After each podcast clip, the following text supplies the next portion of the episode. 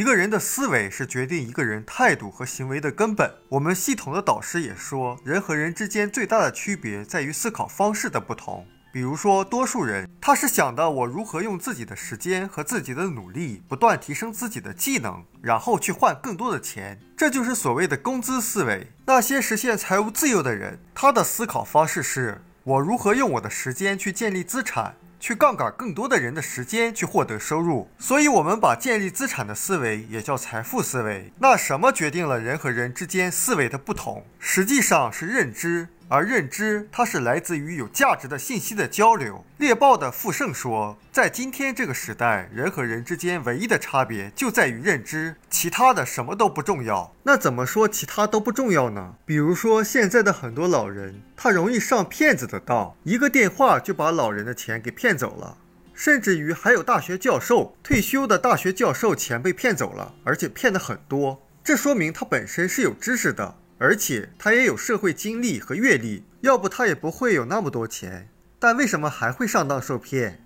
就是因为他的认知跟不上这个时代了。关于认知的重要性，比如说马云，他并不是学习成绩最好的，也不是最聪明的，但是他去了美国以后，他有了关于对互联网的认知，然后他具备了互联网的思维和信念。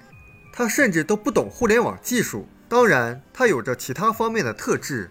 但是最最重要的还是他认知的提升。所以，一个人如果在某一个领域超越了很多人，并不一定他就是某方面人们理解的那种能力比较强，或者比较聪明，而是他有着很多人没有的认知。而人的认知都可以通过打开思维去了解和提升的。所以说，我们每个人都是有机会通过提升认知而使自己的生活发生重大改变的。另外一个关于认知提升的例子。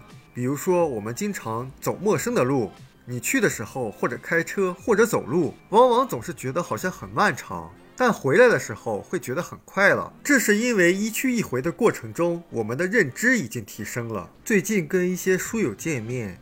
聊的最多的就是关于社群思维对社群的认知。当然，人们接受一个新的概念的时候，或者接触一个新的信息的时候，往往并不会很重视。比如说八几年的时候，如果有人找你说一起去创业做生意，你有的时候甚至会觉得他在羞辱你。你说那是什么人才会去做的事啊？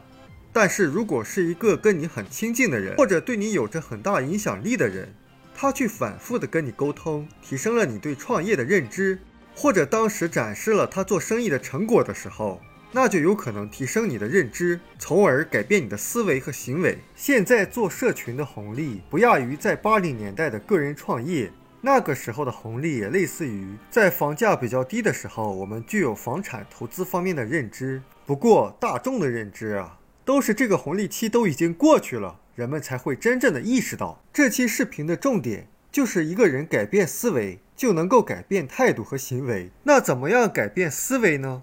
实际上就是提升认知。我们书友会希望用十五年时间带动一亿人读书，改变思维，思考致富，和一千个家庭共同实现财务自由。快来加入我们吧！